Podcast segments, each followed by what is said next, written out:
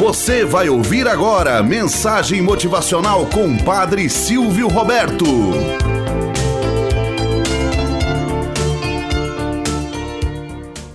Olá, bom dia, flor do dia, cravos do amanhecer. Vamos à nossa mensagem motivacional para hoje. A velhice e a infância.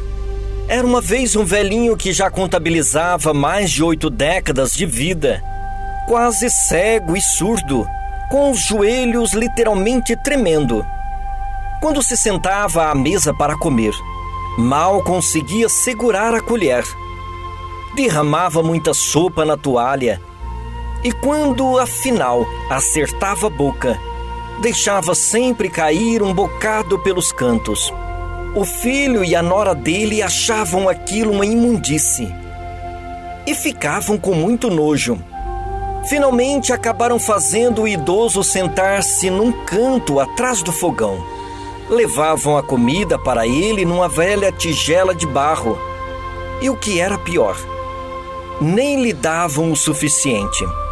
O velhinho sempre olhava para a mesa do filho e da nora com os olhos compridos, muitas vezes cheios de lágrimas.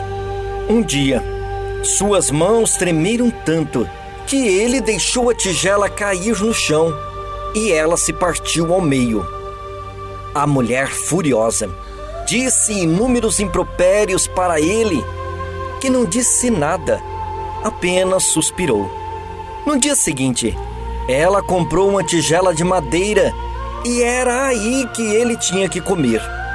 Certo dia, quando todos estavam à mesa para comer, o neto do velhinho que era um menino alegre e esperto de seus seis anos, estava brincando com um pedaço de madeira. O que é que você está fazendo, filho? perguntou o pai. O menino sorridente disse: Estou fazendo um coxo para o papai e a mamãe comerem quando eu crescer. O marido e a mulher se entreolharam durante algum tempo e caíram no choro. Depois disso, trouxeram o avô de volta para a mesa. Desde então passaram a comer todos juntos. E mesmo quando o velhinho derramava alguma coisa, ninguém dizia nada. Moral da história: Lutemos por um mundo novo, um mundo bom, que a todos assegure o anseio de trabalho que dê futuro à mocidade e segurança à velhice. Quem planta vento, colhe tempestade. Não queira colher no fim último da sua vida boas colheitas se você plantou apenas semente más.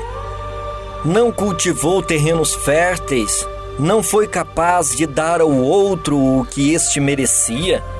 Muitas vezes tratamos os outros a ferro e fogo e nem sempre nos deparamos que ao redor de nós tem diversos olhos a nos mirar. Parede tem boca e mata tem ouvido, diz velhos ditados sábios. É necessário que nós semeemos boas sementes para no futuro colhermos saborosos frutos. Tenhamos um bom dia na presença de Deus e na presença daqueles que nos querem bem.